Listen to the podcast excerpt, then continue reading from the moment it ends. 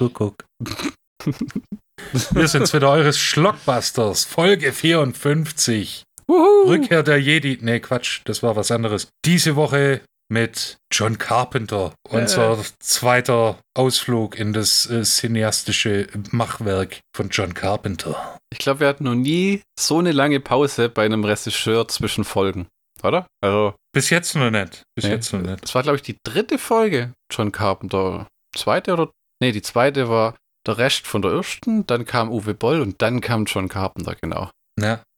Hast du seither The Fog oder Sie leben nochmal angeguckt? Sie leben ja The Fog Night. Echt? Ja, ah, gut. Ich, nix von beidem irgendwie. Deswegen war ich jetzt so wild, mal wieder John Carpenter-Filme anzugucken. Tadel, Und- Tadel, Tadel. Und, und hatte neu die Blu-ray von Mächte des Wahnsinns, äh, von dem wir heute reden. Fürsten der Dunkelheit und Mächte des Wahnsinns. Die, genau, die, äh, Teil 1, äh, Teil 2 und 3 von John Carpenters apokalyptischen Trilogie. Ja, der erste Teil soll irgendwie das Ding sein. Ob, Ja, wir, uns, ja, ja, ja. Ob wir uns dem Aber jemals. Da, Ja? Ich meine, äh, der wurde schon auf äh, verschiedenen anderen Plattformen zu Tode gequasselt. Ja, das ist, wir versuchen, wir haben da nie offiziell drüber geredet, aber wir versuchen so ein bisschen äh, Filme rauszusuchen, die noch nicht komplett seziert worden sind. Es ist sehr unwahrscheinlich, dass sie uns je über Herr der Ringe, Star Wars oder keine Ahnung, sogar Monty Pythons Sinn des Lebens reden hört. Oder vielleicht sogar, also Dawn of the Dead glaube ich auch nicht. Nee, das ist einfach. Das, Also, also George Ray Romero, weil Dawn of the Dead, äh, das Remake haben wir ja schon. Also, äh. Ja, genau, genau. Aber das, ich habe das Gefühl, das Remake von Dawn of the Dead ist auch so ein bisschen inzwischen mit den Jahren nach hinten verrutscht bei Horrorfans. Weil da- das ist auch, ich meine, Dawn of the Dead unterliegt immer noch einer ungebrochenen Veröffentlichungswiederholung. Jetzt kommt demnächst, glaube ich, für 50 Euro ein 4K-Steelbook in Deutschland raus. Koch Media hat vor einer Weile die Argento-Fassung auf Blu-ray rausgebracht. Das Original ist irgendwie, Universal hat seit, äh, das Original, das Remake, Universal hat seit zwei, zwei Veröffentlichungen rausgehauen, oder drei, wenn man die Kinofassung zählt, und seither, ja, passt schon. Wir hätten es ja veröffentlicht, ist okay. ist eine der billigsten Horror-DVDs, die kriegst du hinterhergeworfen teilweise. Ich glaube, ich habe für meine 65 Cent bezahlt auf Filmundo. Ja, Das ist aber das teuer für einen Untersetzer, sag mal. Neu. das ist immer, wenn die, Verkaufsauflage so hoch war, dann kriegst du es hinterhergeworfen. Das ist bei The Devil's Rejects auch. Also die deutsche DVD, nicht unbedingt die Doppel-DVD mit der schönen Doku, aber die Single-DVD, die kriegst du von Apple und Ei. Ich glaube, die kriegst du sogar beim Müller für einen Fünfer immer noch. Und Schlockbusters getreu fangen wir mit einer Trilogie in der Mitte an und machen dann den letzten Teil. und dann vielleicht Irgendwann oder auch nicht. und den ersten Teil enthalten wir euch vor. Wobei das ja echt so eine Trilogie im Geiste ist. Das hat ja alles absolut gar nichts miteinander zu tun. Ich, ich, ich kann noch, oder? Ja, ich meine, das, ja, nee, nicht wirklich. Also, Ich, ich kann nur sagen, ich kann mir nur vorstellen, dass äh, Fürsten der Dunkelheit und, ähm, wie heißt's, äh, äh, Mächte des Wahnsinns, was für Titel, was miteinander zu tun haben, vom, von was passiert und welche Rolle eine Kirche in den Filmen spielt und bla bla Nee. bla. Aber das Ding, naja. ja. ich meine, Das ist wie wenn Kevin Smith von seiner New Jersey Quadrilogie redet und du denkst dir, hm, naja, sei mal eingestellt. das kann man sich jetzt, also, oder auch nicht, je nachdem. Dann kommen wir mal zu Die Fürsten der Dunkelheit. Wie heißt das Ding im Englischen? Äh, Prince of Darkness, oder? Ja, genau, Ozzy Osbourne. Nee, äh, Ja, Prince of fucking Darkness. Da denkt man immer sofort an dieses, Ne, Bubbles, I'm the Prince of fucking Darkness, Sharon. äh, wo sich Ossi geweigert hat, an der Weihnachtsshow in dem Schlitten mit Seifenblasen um ihn herum auf die Bühne zu fliegen. Und der nächste Schnitt war ungelogen er dem Schlitten Hallo, mit den Cleveland. ja, so nach dem Motto, Dance Monkey. ja.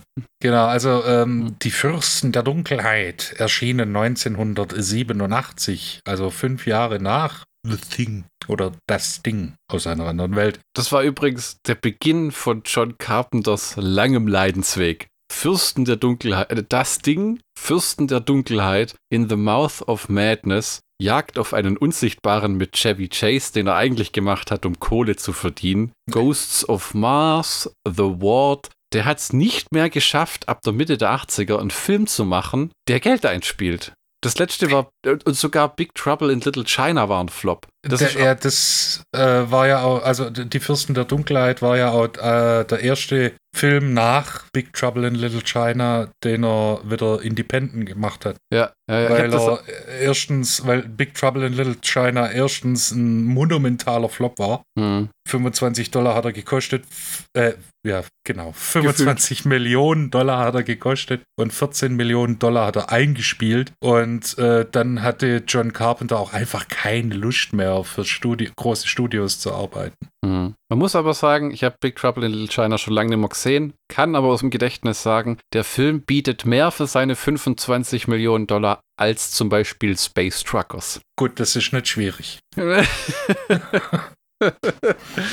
ja, ja. Er ist einer von den wenigen Regisseuren, die ab einem bestimmten Zeitpunkt konsequent Flops produziert haben, aber einfach geliebt wurden. Ne? Der hat ja selber in einem Interview irgendwann gesagt, ähm, was ihn eigentlich so beliebt gemacht hat, war Home-Video. ja, Also, doch, ja, klar, ja. Und, und d- John Carpenter ist auch einer von denen Leuten, wo ich schon diverse Releases von den Filmen gekauft habe und auch doppelt habe, weil ich die Audiokommentare will. Weil Carpenter ist einer von denen, neben Uwe Boll, die furchtbar unterhaltsame Audiokommentare bringen. Wobei die Ja, von das stimmt.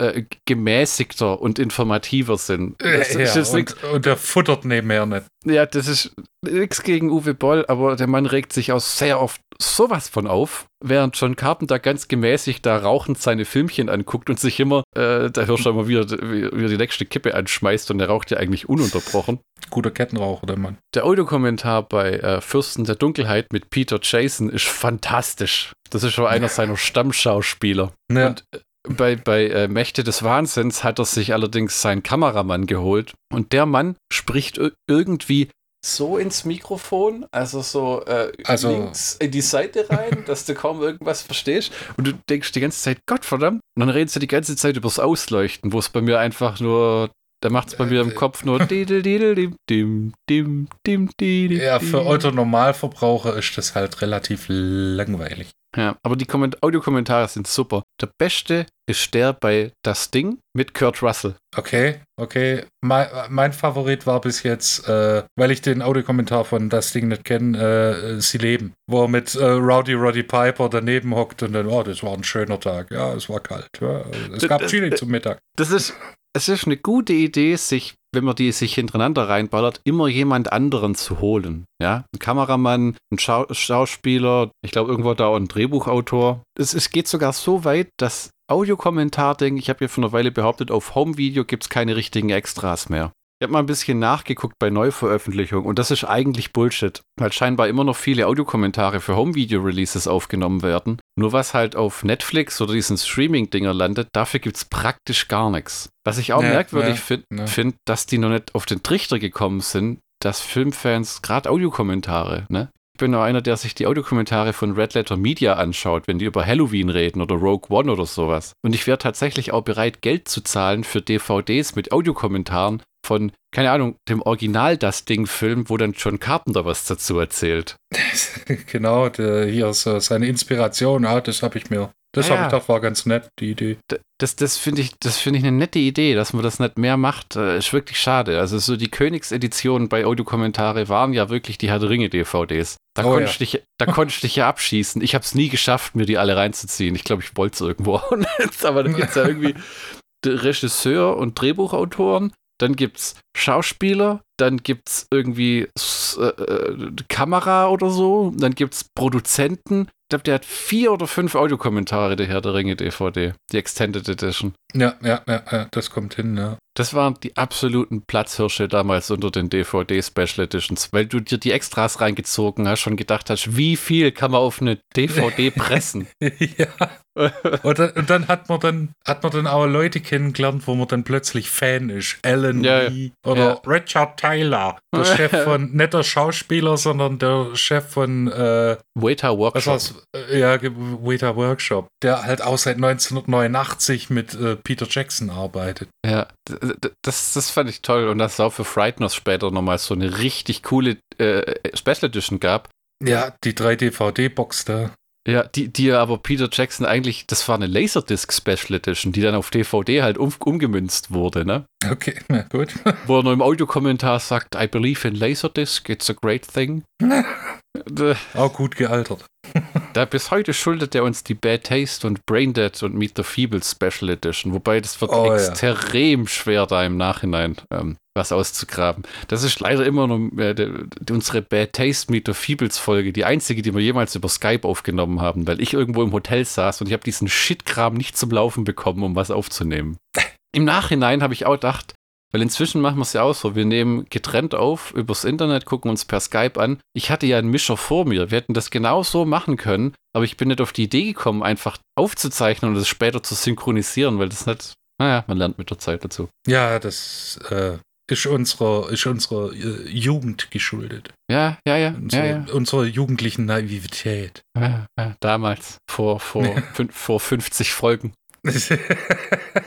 Aber wir haben keine Oh, Woche ja. verpasst seither, weißt du das? Und wir sind immer fünf, sechs Folgen, das wisst ihr ja gar nicht oder merkt höchstens mal, wenn ich ein Oh, Datum erwähne jetzt- oder der Michi. oh Mann, jetzt, jetzt. Und wir, können, wir könnten jetzt verraten, was als nächstes kommt. Gerade die, ähm, also wenn ihr das hört, habe ich gerade die Valeri Milev 3 Folge mit den Code Red, mit den Nazi-Zombies für nächste Woche einprogrammiert zum Online-Gehen. Aber wir, ja, wir verraten. Und, das, und wenn wir das jetzt äh, einsprechen, äh, für mich ist das so, Gott, das haben wir doch vor Jahren gemacht. Das war auch vor relativ langer Zeit, weil wir machen ja einmal die Woche und das war vor eins, zwei, drei, vier, fünf, sechs, das war vor sieben Wochen, fast vor zwei Monaten. Ach du Scheiße. Ich, ich muss auch sagen, dass ich den Film schon fast komplett vergessen habe, bis auf die Anfangssequenz. Na, same hier. oh, weia. Das kann uns natürlich bei äh, Die Fürsten der Dunkelheit nicht passieren, weil der Film ist ein Klassiker für sich. Ja, ich, das, ich muss mir die Blöße geben und gleich sagen, wo ich den Film das erste Mal gesehen habe, damals, ähm, Ne. habe ich nicht richtig aufpasst. Als ich ihn das zweite Mal gesehen habe, habe ich gedacht, irgendwie habe ich nicht Kraft, was da passiert ist. Jetzt habe ich ihn mir die Woche nochmal anguckt, zwar erst das dritte Mal, dann halt nur das vierte Mal mit Audiokommentar und ich weiß immer noch nicht wirklich, was ich da gesehen habe. Geht dir das aus? Ich kann dir ja mal die Handlung vorlesen. Vielleicht Oh. wird es dann klarer. Nur, nur zu. Also, unter der Leitung eines Priesters, Donald Pleasance, der witzigerweise, weißt du, wie der Priester in dem Film heißt? Mit Nachnamen? Loomis. Nice. Und äh, Professor Byrak, Victor Wong, quartieren sich einige Studenten in einer Kirche ein, um dort ein uraltes Gefäß, in dem laut des Priesters der Sohn Satans in Form einer grünen Flüssigkeit eingesperrt ist, zu untersuchen. Was für ein Satz. Der holpert vorne und hinten. Noch während man an der Übersetzung einer alten Schrift arbeitet, kann das Böse, nicht zu verwechseln mit das Böse aus äh, Phantasm, aus äh, seinem Gefängnis entkommen und eine Schar Obdachloser vor der Kirche dazu bringen, dass sie die Leute in der Kirche einsperrt. Kaum in der Falle sitzend infiziert die Flüssigkeit, also der Sohn Satans, einen Studenten nach dem anderen. Doch damit nicht genug, denn die Studentin Suzanne wurde dazu auserwählt, den Sohn des Satans eine neue Gestalt zu geben. Nun obliegt es den wenigen Überlebenden, dem Horror und dem Bösen Einhalt zu gebieten, bevor es die Kirche verlassen kann. Wow. Oberflächliches oberflächlich geht's. Kurzer, Ein, äh, kurzer Einwurf zu deiner Erwäsung, Erwähnung von Das Böse. Es gibt tatsächlich eine Horrorfilm-Trilogie, die heißt auch noch zusätzlich Das Böse. Oh, verdammt. ja, das ist, das habe ich immer gesehen, die Warner-DVDs sind inzwischen auch furchtbarer Trash. Das war, glaube ich, auf, dem, auf der Ebene von den Basket Case-Filmen, die ich mir auch nie Oh. angucken konnte. Nee. Das, das war so eine Ecke zu viel für mich. Also nicht, weil es brutal war, sondern weil das war irgendwie so ein komischer Monster-Gummipuppen-Horror und äh, Ja. ich tue ich tu mich ehrlich gesagt schon immer schwer mit den Chucky-Filmen. Das ist irgendwie nicht meins. Okay. Okay. Wo, wobei ich Chucky und seine Braut sehr mag. Ja, okay. Das, ja. Weil mir da Daran damals, erinnere ich mich noch, ja. ja, weil ich die, weil, äh, der, der war gut. Der war unterhaltsam mit Jennifer Tilly. Genau. Äh, so viel zur, äh, sagen wir mal, zum Handlungsabriss. Jetzt zu den knallharten Fakten. Die Fürsten der Dunkelheit von 1987. 102 Minuten Spiellänge. Regie John Carpenter. Drehbuch ein gewisser Martin Quatermass, aka John Carpenter. Produktion Larry J. Franco und Sharp Gordon. Wer ist Sharp Gordon? Richtig? Ist das der Supermensch? Nee, fast. Äh, es ist der Manager von Alice Cooper. Ja, das ist Supermensch. Da gibt es eine Doku von Mike Myers, die heißt Supermensch. Ach, ja, okay, dann Weil- äh, weil- ich, kenn, weil, ich, ich kenn, hab den Namen nicht zuordnen können. Ah, okay, ja. Ja, das ist, äh, äh, so nennt man den als Nickname wohl irgendwie. Weil Mike Myers hatte wohl so eine Zeit, wo er down war nach Saturday Night Live und äh, vor Austin, Austin Powers und äh, nach Wayne's World, wo so seine Freundschaft mit Dana Carvey auch schon mal zerbrochen ist. Ähm, und dann hat er eine Zeit lang bei dem Typ im Haus gelebt, wo man sich auch denkt, okay. Ja, okay.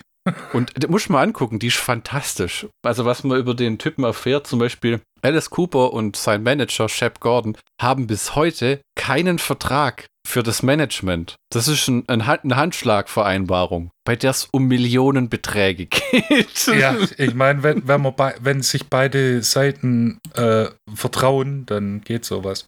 Aber wie oft gibt's sowas? Ich meine, es fetzt sich ja jeder mit allen im Geschäft eigentlich, so wenn es um Geld geht und Kohle. Ja, außer Alice Cooper und Shep Gordon.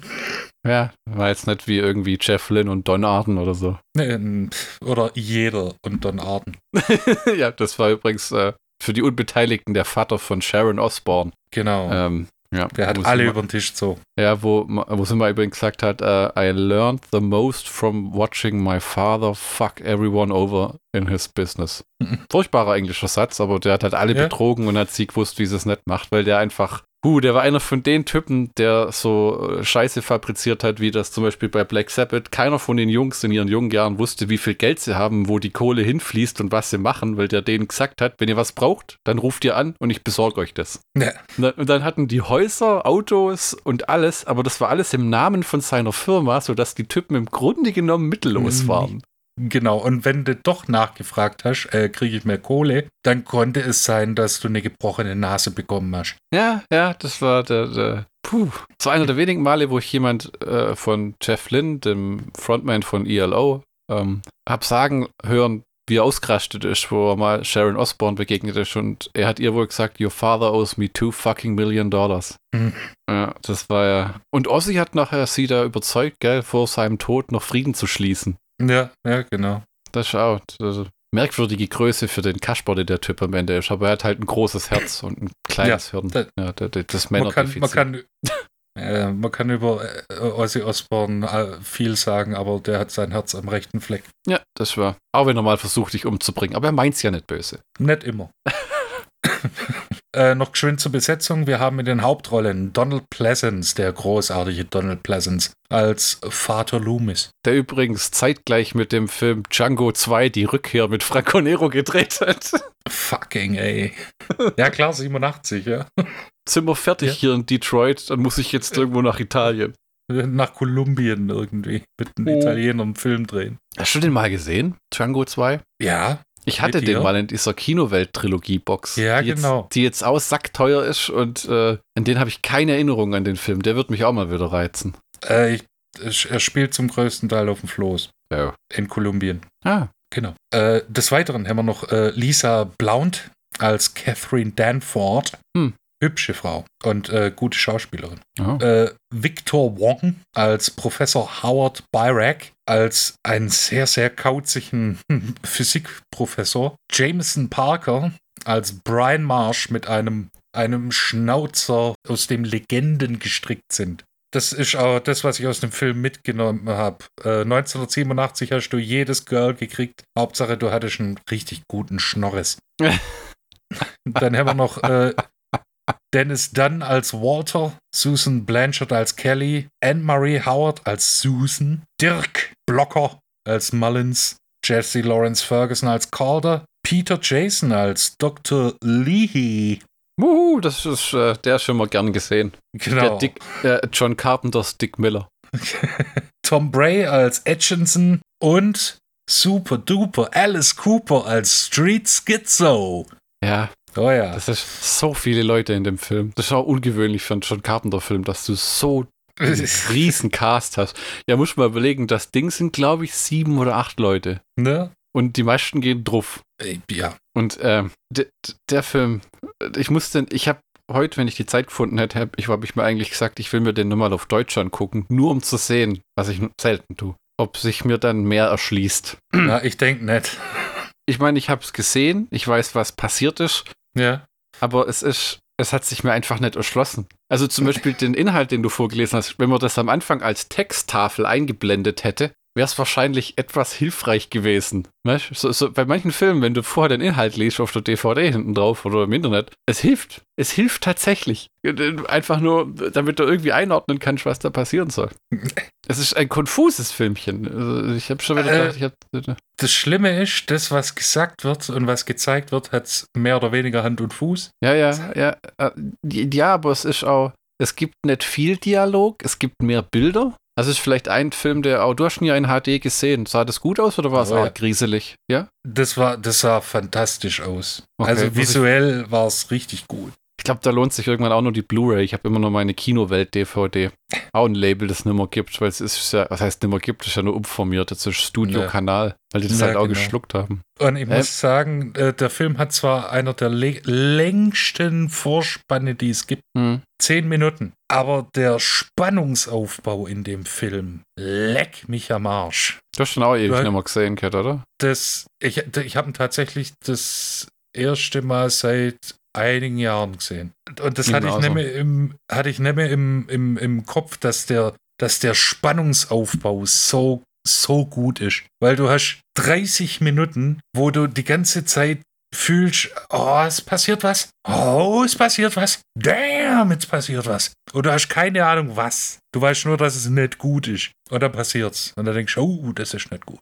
Was die Carpenter-Filme auch besonders macht, ist, sie sind sehr brutal, aber nicht grafisch. So ein bisschen wie Meister des Grauens, wo wir da jetzt drüber geredet haben. Ne? Ja, Also- genau. ja. Der, Film hatte ja auch, also die, die, äh, äh, die, die Kinowelt-DVD, die ich, die ich noch habe, die hat eine Mhm. Spio-JK-Freigabe. Das gibt's ja gar Das nicht mehr. f- verstehe ich überhaupt nicht, weil die, der wurde ja neu, äh, Ab 16 freigegeben jetzt. ja, gell? genau, neu freigegeben und dann ab 16. das ist, Finde da ich gibt- okay. Da gibt es Also, ganz tolle Studio-Kanal, hat so eine Sex Blu-ray-Box von John Carpenter rausgehauen und äh, mit wahnsinnigen Extras, so ein remastered äh, Bild und allem. Da habe ich teilweise auch schon Sachen äh, äh, nachgekauft. Also jetzt das Ding habe ich davon bestellt und ähm, weil der von Universal ist. Vielleicht haben sie das da irgendwie so reingeschustert. Aber Fürsten der Dunkelheit ist auch, er wird mich auch mal noch reizen in HD, weil der sehr bildgewaltig. Ist kein Film, wo viel geredet wird oder Ja. ähm, der Dialog auch großen Einfluss hat auf das, äh, auf das was passiert, finde ich. Manches ergibt auch gar keinen Sinn. Ja, wenn zum Beispiel diese Obdachlosen draußen auf der Straße stehen und irgendwas durchs Fenster flüstern. Also da gibt es so eine Armee von Obdachlosen, die sich um diese Kirche versammelt. Die sind aber wie die Studenten, wie so Fliegen zum Licht gezogen, zu diesem grünen Glibber. Ja? Und am Ende laufen die einfach auch in alle Richtungen davon, wenn sich das Ganze erledigt hat. Ja, Da gibt's- äh, da gibt es auch diese, das, das fand ich ein bisschen hart. Also, also die Intention ist ein bisschen hart, weil da sagt einmal der Professor Byrak äh, von wegen, ja, der Sohn Satans, äh, der grüne Glibber, der hat Macht, der kann einfache Lebewesen wie Ameisen, Käfer, Würmer, Hm. kann der kontrollieren. So viel Macht hat er, aber ein Mensch ist komplex. Aber die ganze Armee von Obdachlosen, das wird dann gleichgesetzt mit Käfern, weil äh, das, das, also ich habe es gesehen, habe gedacht, okay, okay, okay, oh, damn. Äh, Da könnte man drauf kommen oder könnte man zu der Aussage kommen, Obdachlose äh, sind einfältige Wesen oder einfache Wesen. Das fand ich ein bisschen komisch. Ah, ja, das ist aber auch so viele Bildmetaphern in dem Film, gell? Oh ja. Das haben sie auch im Audiokommentar erzählt, wie sie die, der Typ, der die ganzen Insekten bringt, wovon denen auch furchtbar viele draufgehen, ehrlich gesagt. Ja, die Wenn- trampeln ja auch in, in einer Szene auf Käfern rum. Ja, ja, da habe ich mir auch gedacht, wie ist denn das? Zählt er dann ab, wie viele Häschen und stellt es dann in Rechnung? Oder ich meine, es gibt ja sonst so diese Animal Control am Set, aber Insekten fallen da wohl irgendwie nicht drunter. Ja. Hm. Komisch eigentlich. Ja, fand ich auch. Vielleicht ist das heute auch anders. Hm. Wobei im Fernsehen müssen sie das Zeug auffressen im Dschungelcamp, also sei es dahingestellt. Ja gut, da fressen einf einfache Wesen, einfache Wesen. Ja. Jetzt darf ich dir meine alternative Inhaltsangabe äh, um die Ohren hauen. Niemand weiß genau, was der grüne Glibber in der Kirche macht, warum er dort ist und warum sich alle dort einfinden, um ein Phänomen anzugucken, von dem John Carpenter hofft, dass es irgendwie den Film trägt. Tut es aber nicht. Ach, und Alice Cooper sowie Donald Pleasance sind mit von der Partie. Donald Pleasance hat, hatte Angst abzusagen, weil er nicht weiß, wie viel Einfluss Carpenter darauf hat, dass er noch in Halloween 14 die Rache des Fluchs des Sohns des Michael Myers mitspielen darf. Eine Frau gebärt das Baby des Bösen. Anscheinend. Wo ist es hin, nachdem ihr Bauch plötzlich so schnell verschwunden ist, der innerhalb von Sekunden gewachsen ist? Niemand weiß es. Auch nicht John Carpenter. In einem Moment ist die Frau schwanger, im nächsten verwest sie bei lebendigem Leibe. Das alles und noch viel mehr in John Carpenters Fürsten der Dunkelheit. Das neue Bastelset für Filmfans. Logische Schlüsse, Charaktermotivation und tieferer Sinn dürfen selbst ausgedacht und mitgebracht werden. Mhm. Also erstens. ja. Achso, das kommt gar keine Punkte. Okay, ja gut. Also Vielleicht doch, ich könnte ich könnt anfangen, dass die Frau eigentlich nicht schwanger ist, sondern mit Flüssigkeit, der grünen Flüssigkeit aufgebläht Ah. ist und der Körper absorbiert die Flüssigkeit.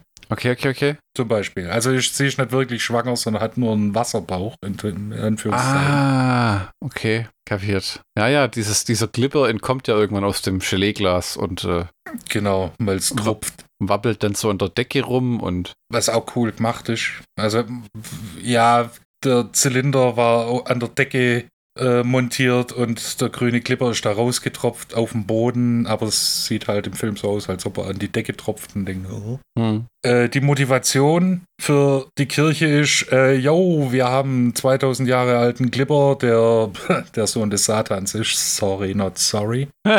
Aber sagt, sagt das irgendjemand mal? dass es äh, der Sohn Satans ist. Ja. Ja, da, zu der, äh, äh, zu dem Schluss kommen sie so, wenn du halb durch den Film bist, drei Viertels durch den Film bist. Weil das ist ja irgendwie, ein Priester stirbt, dann kommt Donald Pleasance und sagt, Er, hey, war, äh, er war der Schlüsselhüter. ja, ja, genau.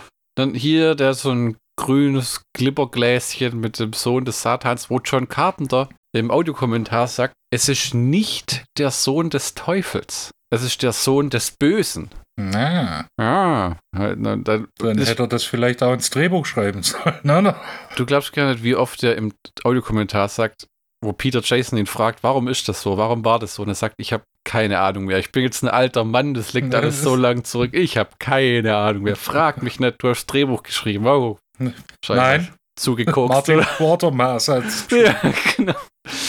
Das ist, äh, äh, äh, ja, also es ist, ich muss ihn tatsächlich nochmal aufmerksam angucken, weil ich habe manchmal das Gefühl, ich bin da wie so eine Fliege, wenn jemand das Licht ausschaltet. Das ist ein Film, wo nicht viel passiert. Ich meine, am Ende gibt es schon einen Arm abhacken und, und, aber auch diese Szenen, wo man so, das muss ich mir auch erklären, wo diese Frau aus der Kirche rauskommt am Ende, in diesem vom Fernsehen abgefilmten Footage, was aussieht Ja. wie, wa- was ist das? Was soll das sein? Also, es gibt ja immer diese Traumsequenzen, die jeder hat, weil die Wächter des, Schla des Schlafes, äh, es ist halt so, weil es im Drehbuch steht. Aber das ist eine Prophezeiung aus dem Jahr 1999, also in ferner Zukunft. Meine Güte. Genau, und äh, am, also, ja, am Ende äh, opfert sich ja Catherine und äh, stößt quasi den Sohn Satans, der Kelly, ähm, possessed. Was ist das deutsche Wort für possessed? Besitz Äh, ergreift von? ja, genau, ja, genau.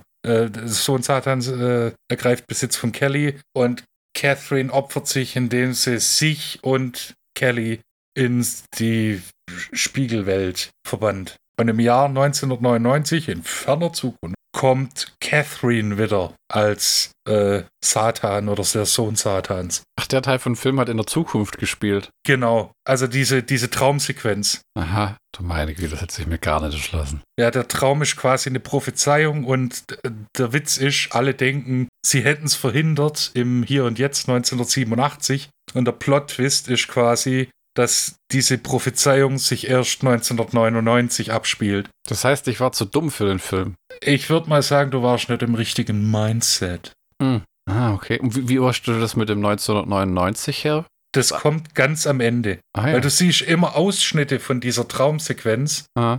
Und dann kommt äh, immer, immer mehr. Und kurz vor Schluss kommt äh, in- in der vorletzten Traumsequenz ist The year is 19 Du hast diese Stimme verstanden. Untertitel helfen. Gott. Und, ja.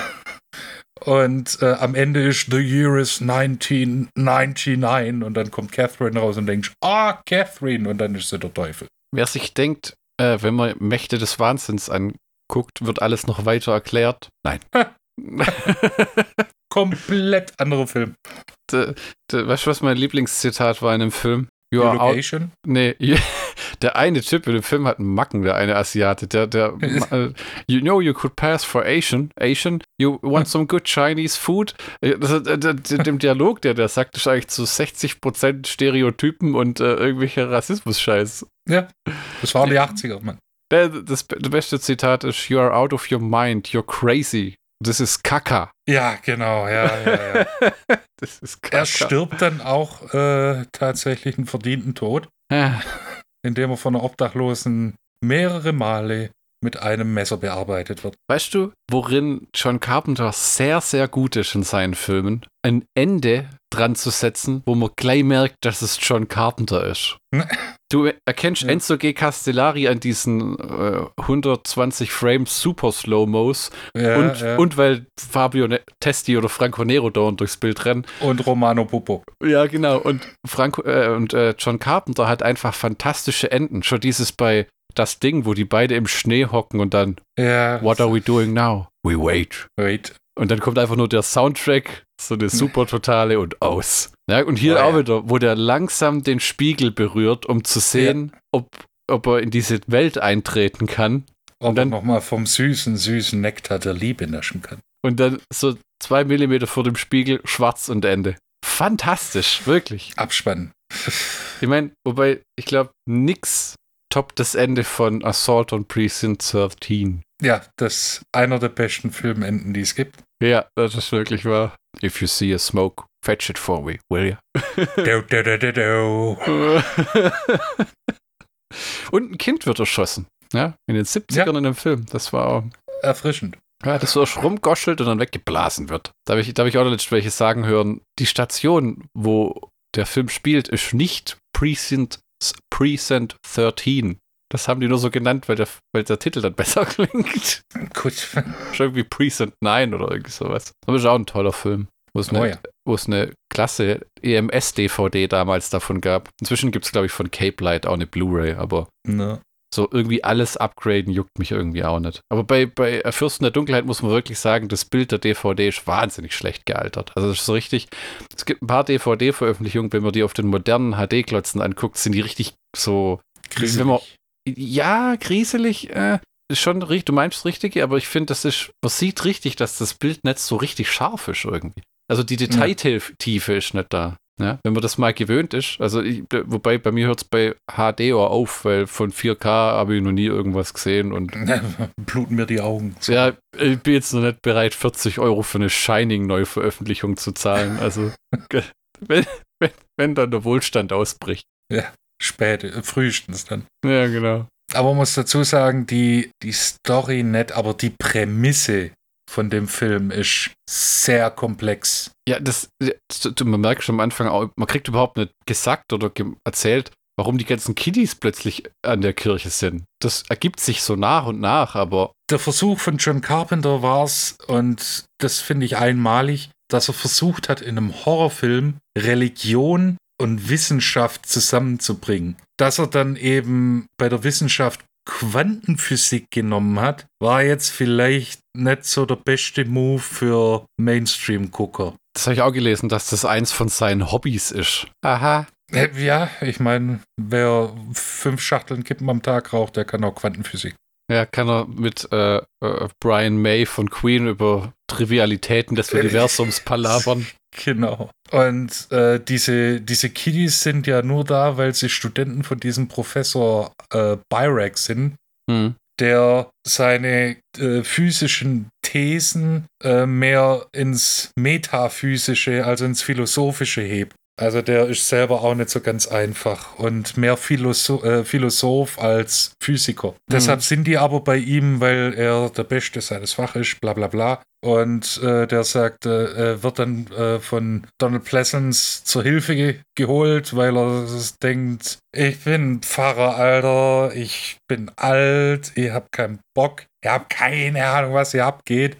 Hm. Meine Bibel funktioniert nicht, da sind die Batterien alle. Ich brauche jetzt eine Koryphäe in Sachen Quantenphysik. Vielleicht hilft er. Und dann äh, bringt er ja alle seine Kumpels, also äh, auch Dr. Leahy, der wunderbar äh, Trompete imitieren kann, äh, bringt er mit und äh, alle Studenten und die versuchen das dann einzudämmen. Und da habe ich schon gedacht, okay, ein paar Studenten, Donald Pleasance, ein Professor in Quantenphysik gegen das Böse, sportlich, sportlich. Es ist sehr merkwürdig. Also es ist immer noch merkwürdig. Es ist, es ist eigentlich ein richtiger Independent-Horrorfilm, weil ein Studio gesagt hätte, wer macht was, wo und wie. Äh, Quantenphysik?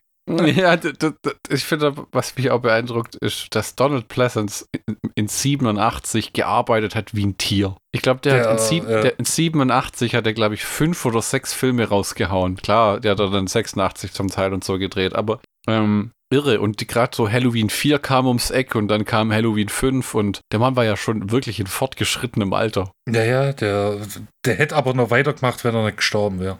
Das glaube ich tatsächlich auch. Der hätte nie aufgehört. Wobei ich nicht sagen kann, worin der gestorben ist. Äh, Krebs, Äh, Herzinfarkt, keine. Ja, der äh, Herzinfarkt ähm, als Komplikation von einer Herzklappenoperation. Ah, okay, ja. Der- Einer der letzten Filme war ja Halloween 6. Danach kommt, glaube ich, nochmal irgendwas, aber mal während den Ja. Dreharbeiten oder kurz danach von Halloween 6 ist er ja gestorben.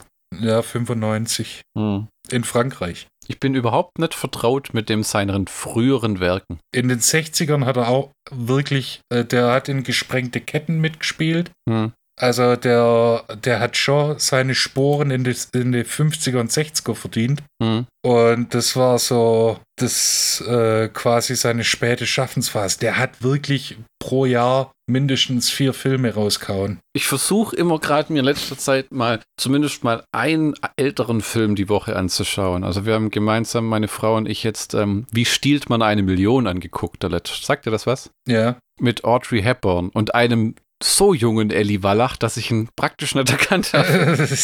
da war er erst 60. das habe ich auch gedacht. Der Film ist, ich weiß es ehrlich gesagt nicht, will meinen von 65? Ja, das kommt hin. Zwei glorreiche Lunken war ja 68. Mhm. Da, da merkst siehst du schon mal was von unglaublichen Make-up-Job, die dem verpasst haben für zwei glorreiche Lunken, weil Nee. der war ja noch blutjung. Also Ja. blutjung, der war bestimmt auch schon äh, 35 oder 38 oder so, aber äh, äh, ah, älter 40 hätte ich sogar schon gesagt. Der, der, Sp- der war Baujahr 17. Ja, ja, ja, ja. Aber äh, war ein guter Film, aber leider wie vieles damals viel zu lang. Viel zu lang. Mit, mit einem jungen Peter O'Toole, noch bevor der die Tiefe des Schnapsglases entdeckt hat. Ja, da, also äh, wenn es um jungen Peter O'Toole geht, Lawrence von Arabien, geht nichts drüber. Das, das habe ich noch nie gesehen, ehrlich gesagt. Mich schreckt das Ja. schon mal, schon mal wie, ich habe auch der mit dem Wolf, Wolf tanzt auf DVD, aber die, wenn ich die Laufzeit angucke, denke ich mir immer, ach du meine Güte. Bei Lawrence von Arabien kommt es dann nicht so lang vor. Echt? Und der ist auf zwei DVDs aufgeteilt. ah, okay, da kann man mal so, wie bei Herr der Ringe Extended Editions sagt er, den Rest gucke ich morgen. Ja, genau. Es ist schon ein paar Mal passiert, dass ich äh, Lawrence von Arabien äh, eingelegt habe. Und dann kam plötzlich, bitte legen Sie Disk Nummer zu, äh, Ende von Teil 1. Was? Wo? Wie? Wie viel Uhr haben wir? Oh fuck. Ja, und äh, in James Bond hat er ja auch mitgespielt. ja, Der gute Donald Pleasance. Oder in äh, THX 1138 von George Lucas. ist jetzt nicht ähm, Christoph Walz die Neuauflage von Donald Pleasants Charakter Blofeld, oder? Ja, ja, ja, ja. Ja. Wo, was ich auch interessant fand, weil dann hat Christoph Walz gesagt, ihn hat's angekotzt und er will das nicht mehr machen. Und dann drehen sie No Time to Die, der jetzt im Kino läuft. Und ich muss ja echt sagen, die neuen James Bond-Filme, seitdem Daniel Craig das macht, ich hab, muss auch zugeben, ich habe alle gesehen und Teile davon auf DVD, weil sich das irgendwie so ergeben hat, fragt nicht. Aber dieser neue James Bond-Film, viele interessiert es. Mich juckt das überhaupt nicht. Ich finde James Bond ist Arsch. Also erst recht in den modernen Filmen. Also und viel zu viel komische Kacke mit äh, keine Gadgets mehr und ähm, dauernd will er aufhören und sich zur Ruhe setzen und was denn machen? Der hängt doch eh nur rum, säuft und vögelt. Du sagst das, als ob das was Schlechtes wäre. Interessiert dich der neue James Bond? No Time Äh, to Die at the Box Nee, Office. nee, nee, tatsächlich nicht. Ja, gell? Das, aber wir wissen beide, früher oder später kommt sie in der Glotze. Ja, und selbst dann ist es fraglich, ob ich mir den angucke. Weil ich, ich, ich persönlich finde halt, dass Daniel Craig nicht den Charme eines Sean Connery, Roger Moore, Oder Jetzt Timothy wir- Dalton hat. jetzt lassen wir halt George, George Lazenby außen vor. Ja, genau, Timothy Dalton. Pierce Brosnan, selbst Pierce Brosnan, der so einen leichten, Der, der hat mir auch, der, hat- der hat mir auch gefallen als James Bond, muss ich sagen. Gold, äh, Golden Eye und äh, ähm, oh Gott, wie heißen denn die Dinger? Die heißen alle gleich wie so Bud Spencer Filme. Der, Der Morgen stirbt nie. Morgen stirbt nie, ja. Und der letzte und war doch mit Stirb Hal an einem anderen Tag. Das war der mit Halle Berry, gell? Äh, mit Madonna. Ah. Ich weiß nur, du dass Madonna mitgespielt hat. Meine Güte, meine Güte. Aber die James Bond, ja, ich hab, muss sagen, die alten habe ich nie groß gesehen.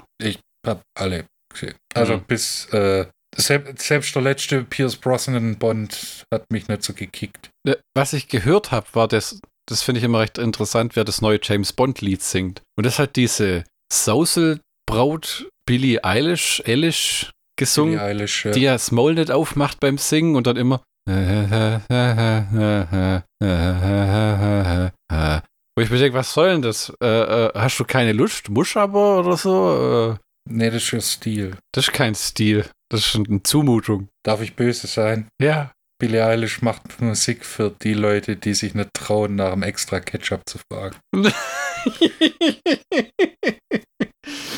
Ja, ich, meine, das, ja, das ist, vielleicht werden, sind wir auch zu alt für die Musik. Ja, wahrscheinlich. Weißt du, was ich vorher gesehen habe? Oliver, Oliver Onions haben ein neues Album rausgehauen. Best Und- of Bud Spencer und Terence Hill, Teil 3. Der Die erste, Filme, die nie gedreht wurden. Der erste Titel ist Dune Buggy. Ja, genau. Vielleicht ja. war es auch eine Compilation oder sowas, aber das kam jetzt neu raus. Come away and drive in my buggy. Wäh, wäh, wäh, wäh. Wir haben noch Die nicht drüber. Gebrüder, die Angelis. Ja. Wir wir haben noch nicht drüber geredet, dass Alice Cooper in Fürsten der Dunkelheit jemand mit einem Fahrrad ersticht, das er selber mitgebracht hat aus seiner Stage Show. Ja, genau. Das, äh, der wollte eigentlich nur zum Besuch des Set besuchen, weil halt sein Manager den Film mitproduziert hat. Und John Carpenter hat dann gesagt, willst du nicht mitspielen? Ja, okay. Ja, okay, du bist jetzt der äh, Head äh, Ob Obdachlose. Und du erstichst jemanden mit dem Bike. Ja, ja, das kann ich. Und das war auch Teil seiner Stage-Show äh, äh, nach seinem äh, Comeback, nach seinem zweiten Comeback, wenn man es genau nimmt, wo er dann wieder trocken war. Ah, war, war, war das erst in den 80ern? Ja, ja, zuerst war er Alkoholiker, dann hat er Mitte der 70er gesagt, weißt du was, Alkohol, ich lasse die Finger vom Alkohol. Weißt du was, ich Koks jetzt, weil Koks ist nicht Alkohol. Dann hat er fleißig gekokst wie ein Weltmeister, hat fragwürdige Alben aufgenommen und erst 86 war er dann komplett clean und kam dann mit äh, The Man Behind the Mask, war sein quasi Comeback. Und das Album Constri äh, doch Constrictor. Ah, war da nicht der Song für den Freitag der 13. Teil 6 Ja, drauf? genau. Ja, ja. Ja, genau, The ja, du, du, du, du hast ja gerade gesagt, genau. Genau, und äh, sein Comeback hält bis jetzt, der Erfolg hält bis jetzt. Mhm. Der ist, äh, und äh, der Witz, oder was sehr witzig ist, oder ironisch, wenn man so will, Alice Cooper ist danach ein wiedergeborener Christ geworden. Also kurz nach dem Film, witzigerweise. Ne. Und geht jeden Sonntag in die Kirche. Der hat ja mal gesagt, einer seiner lebenslangen, also was er sich vornimmt, er will mindestens ein Jahr länger auf Tour sein als die Rolling Stones. Ja. Und das sieht ja gerade so aus, wie wenn es vielleicht passieren könnte, weil Keith Richards hat jetzt gesagt, ohne Charlie Watts ist es irgendwie nix. Das sieht ja jetzt tatsächlich aus, wie wenn die hinschmeißen, aber so wie ich Mick Jagger kenne, dem ist das scheißegal, der ersetzt alle, der macht weiter. Dann macht er halt solo weiter. Was heißt, wie ich den kenne? Ich kenne den Typ ja gar nicht, aber so wie ich den einschätzen würde. Ja, genau. Dann spielt er halt die Rolling Stones Hits mit einer Hired Gun Band. Äh, Weil, äh, äh, ja, ich finde auch, muss man es mit Zwang und Mach weitermachen. Das fand ich schon bei ACDC ein bisschen fragwürdig. Gut, dann haben sie auch Familienblut in die Band gebracht, wie die Eagles, ne? Also, es, es war wieder ein Young an der Gitarre, das war okay. Hm. Wo glaubst du, hat die Postproduktion von Fürsten der Dunkelheit stattgefunden? Post-Production. Ja. Keine Ahnung. In den Disney Studios. Nice. Laut Audiokommentar. ist also der grüne Glibber eine Disney-Prinzessin? Ja, ich glaube, über den Inhalt weiter zu reden, verläuft sich irgendwann im Sande, weil, äh, Äh, ja, also man könnte es geschwind runterrotzen. ja, ja, nur so. Äh, in dem Sinne, als dass äh, hier Donald Pleasance kommt zu dem Professor. Professor äh, nimmt seine ganzen Studenten mit, die bauen alles auf. Das Böse äh, ergreift Besitz von den Obdachlosen, die das Ganze so einkesseln. Die sind also quasi in der alten Kirche gefangen. Der 2000 Jahre alte Becher leckt und äh, bis, äh, ergreift Besitz von ein paar Studenten, die bringen alle um. Am Ende können sie, opfert sich dann Catherine und äh, sie sind alle happy, dass es überlebt hat. Also die, die es überlebt haben, sind happy, dass sie überlebt haben. Und der Plot-Twist am Ende ist dann tatsächlich, dass das eigentliche äh, Ereignis, von dem alle Bammel hatten und wo sie gedacht haben, oh, das haben wir jetzt, äh, haben wir jetzt im Keim erstickt, äh, ist dann zwölf Jahre später. Abspann. Weißt du was? Hätten wir den Teufelsklipper mal eingeweckt. Ja, ein schwäbisches Wegglas hätte den Film Ja, gute wär- 90 Minuten Handlung gestohlen. Ja, das, das wäre einfach nichts passiert. So, das hält und hält und hält und hält und hält. Und, und rein der Anschauung halber, komm, vergrab's irgendwo im Garten. Mit einer Ja, Box, genau. wo da drauf steht, Achtung, Sohn des Teufels, bitte nicht öffnen. Äh, Und dann nochmal eine Box drin. Kannst du nicht lesen? Bist du dumm? Nicht öffnen. Ob du einen niedrigen IQ hast, habe ich gefragt. Du darfst jetzt gern mit dem Trivia weitermachen. Oh, der, der Film hat nur 3 Millionen Dollar gekostet, äh, was für damalige Carpenter-Verhältnisse erstaunlich wenig war. Ne? Aber wie gesagt, Big Trouble in Little China 25 Millionen Dollar und nur 14 Millionen eingespielt. Also der musste erstmal wieder auf kleiner Flamme kochen, bis er wieder hochkommt. Und man wirft ihm auch vor, äh, tatsächlich, also in anderen Reviews, dass er Jagd auf einen Unsichtbaren mit Chevy Chase gemacht hat, weil er Geld verdienen wollte. Also so ähnlich wie äh, Robert Rodriguez diese Spy Kids Filme gemacht hat, das sagt man immer, er wollte Filme machen, die seine Kinder auch angucken. Ja, Arschlecken. Der muss halt irgendwann auch mal Geld verdienen, weil der ist zwar ein guter Filmemacher, aber weder El Mariacho noch Desperado noch irgendwann in Mexiko oder was der da gemacht hat, haben halt wirklich Geld eingespielt. Ja. Und Spy Kids, die Filme, das ist halt irgendwie so ein 450 Millionen Dollar Franchise. Also, wenn Jagd auf einen unsichtbaren John Carpenter Spy Kids ist, dann liegt mein Geld bei John Carpenter. wie bei vielen Filmen hat Carpenter gemeint, es war eine verdammte Katastrophe mit Chevy Chase zu arbeiten, weil der Typ sich verhalten hat wie das allerletzte Arschloch. Der hatte wohl sein äh, Eddie Murphy Beverly Hills Cop 3 Moment. Ähm, kurze Erklärung. Eddie Murphy hatte irgendwann keinen Bock mehr als ähm, Comedian in, als Schauspieler tätig zu sein, sondern wollte ernst genommen werden. Ähm, bäh. Deswegen hat er wahrscheinlich in den 90ern auch nur die äh, verrückte Professorfilme gedreht und hat dann in Beverly Hills Cop 3 sich geweigert zu lachen oder witzig zu sein. Das gleiche war hier. Carpenter hat gesagt, Chevy Chase wollte nicht witzig sein. Er hat bewusst sich so verhalten, dass alles ernst war. Ich habe den Film nur einmal gesehen und ich glaube, der war mir allerdings recht sympathisch. Ja. Und dann hat er ja ähm, diesen In the Mouth of Madness war ja scheinbar so, ein, ähm, äh, so eine Auftragsarbeit, weil das Drehbuch kam von jemand anderem. Ja. Und den Soundtrack hat er ja von einer Band einspielen lassen. Und was kam noch in den 90ern? Nicht auch das äh, mit dem Vampir. Ah, Vampires, genau. Den finde ich ziemlich gut mit James Woods. Also der, hat, Genau. mir- der, der hat mir gefallen, der Film. Ist allerdings auch Geschmackssache, muss man sagen, weil der auch so keinen normalen drei oder fünf Aktstruktur folgt. Weil die haben die riesen Mannschaft von Vampirjägern und irgendwann gehen alle drauf und da ist nur noch James Woods und der Priester. Wenn es ernst wird, dann langt halt auch James Woods. Mhm. Der sich auch irgendwie zur Ruhe gesetzt hat, oder? Ja, bis auf seine regel, äh, regelmäßigen Gastauftritte in Family Guy. Ja, ja. Der, der Film Fürsten der Dunkelheit wurde 2013 vom Index gestrichen. Nach neun, einer Neuprüfung wurde er ab 16 Jahren freigegeben. Äh, die von dir bereits erwähnte 10-minütige Vorspannsequenz ist die längste der Filmgeschichte bis heute. Oh, Das war so das Interessante an der Trivia. der Film wurde in 30 Tagen gedreht. Ja, ist auch, auch recht human, oder? Wir haben für unseren Kurzfilm länger gebraucht, Flo. Ja, das, äh, das, man will gar nicht hören, wie lange der Schnitt gedauert hat. Das war immer was, was ich gehasst habe. Film zu äh, Film, Video zu schneiden halt. Also, ich weiß nicht warum, aber wahrscheinlich, weil ich es A nicht richtig konnte und B, weil es weil es mich angekotzt hat. Wir haben es geschrieben, wir haben es gedreht, jetzt müssen wir es auch noch zusammenfiedeln.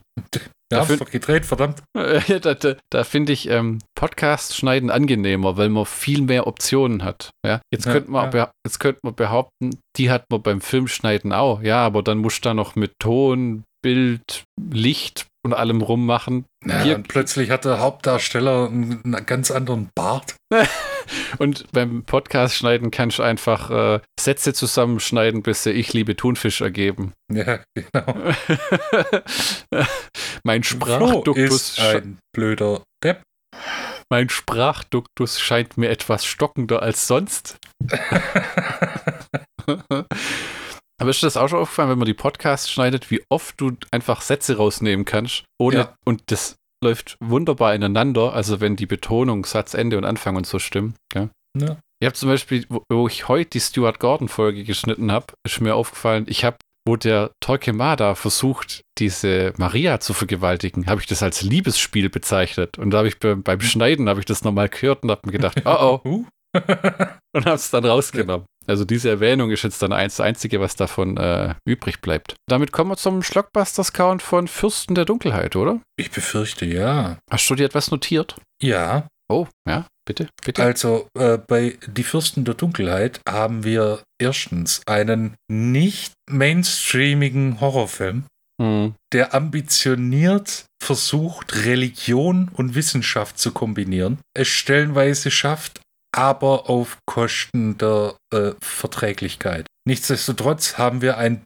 bildgewaltigen John Carpenter-Film mit äh, Alice Cooper. Fucking Alice Cooper! Gottverdammt nochmal Alice Cooper. Super duper Alice Cooper. Der, der Film, das ist schon ein Plus in meinem Buch, Alter. Mhm. Also dann haben wir dazu noch ähm, tolle Effekte, muss man sagen. Also wenn diese Frau da verwest oder ein Arm abgetrennt wird, viele Bildtricks, ne, die Flüssigkeit an der Decke und mit dem Spiegel und ähm, ähm, der, John Carpenter kann es wunderbar Filme drehen ohne CGI, wo alles in der Kamera passiert, finde ich. Das hat Ja, er ja, wo- bitte? Wo der Typ in äh, Käfer zerfällt. Wunderbar. D- Das, Wunderbar gemacht. Das ist wirklich so, ne? Das ist auch so ein inzwischen verloren gegangenes Talent, weil man viel sagt, ja, dann machen wir es halt im Computer. Ich finde das manchmal richtig lahmarschig zu sagen, dann machen wir es halt im Computer. Deswegen finde ich bis heute die Three from Hell Macheten-Szene beschissen, dass man das nachge-CGI'd hat. Erstmal, weil es einfach nur ein wahnsinniger Drecksjob war, diese Macheten da rein und raus zu kaschieren. diese Pappmacheten, die dann da hin und her gewabbelt sind im Wind. Oder auch so wie bei Space Truckers, wenn man dann da Senf rein CGI, weil man es nicht auf die Reihe kriegt, irgend sich was einfallen zu lassen, wie ein bisschen Senf auf einem Hotdog landet. Ja, Ja, das, das, ist, das, das ist einfach idiotisch. Es macht den Film nicht besser, es fällt negativ auf, ehrlich gesagt. Dieses, auch bei Devil's Rejects hat er ja damals gesagt, Rob Zombie, viele Bluteffekte sind CGI, weil sie die Zeit nicht hatten. Ja, die, die Messer, die im Körper stecken und so. Und ich finde, inzwischen hat man sich gut an das CGI in einem Film gewöhnt, aber schon wie eine miese Lösung, wenn man sagt, dann computert man es halt rein. Das ist so, so. ja, die Gefahr ist halt auch, dass solche Computereffekte halt altern wie Milch. Ist ja auch so. Also, das fi- finde ich schon. Die CGI-Effekte in Devil's Rejects sehen grottig aus, stellenweise. Also, äh, äh, das Blut, es hat ja ewig gedauert, bis CGI-Blut vernünftig aussah. Ähm, was kann man zu dem Film noch sagen? Der Soundtrack ist natürlich wieder toll. Ja, das, das ist ein John Carpenter-Film, das ist voraussetzt. Also das ist schon Ja. gesetzt, der Punkt. Also, es ist, man kann sagen, es ist ein Film, der durchaus in jeder äh, ähm, Home-Video-Sammlung stehen darf, sei es als DVD oder als Blu-ray. Interessant zum Angucken. Es gibt nicht viele Filme, die einfach nur schon bildgewaltig sind, völlig abhängig äh, äh, von ihrer Story, sondern ähm, und wie viele Horrorfilme kennt man, wo man sagen muss, die sind einfach für manche Leute, wie zum Beispiel mich in dem Fall, zu intelligent. Ja, ich meine, das kommt immer drauf an, in welcher Stimmung du die anguckst. Ja, ja. Aber das Wenn ist du dich nur berieseln lassen willst, ist das definitiv der falsche Film.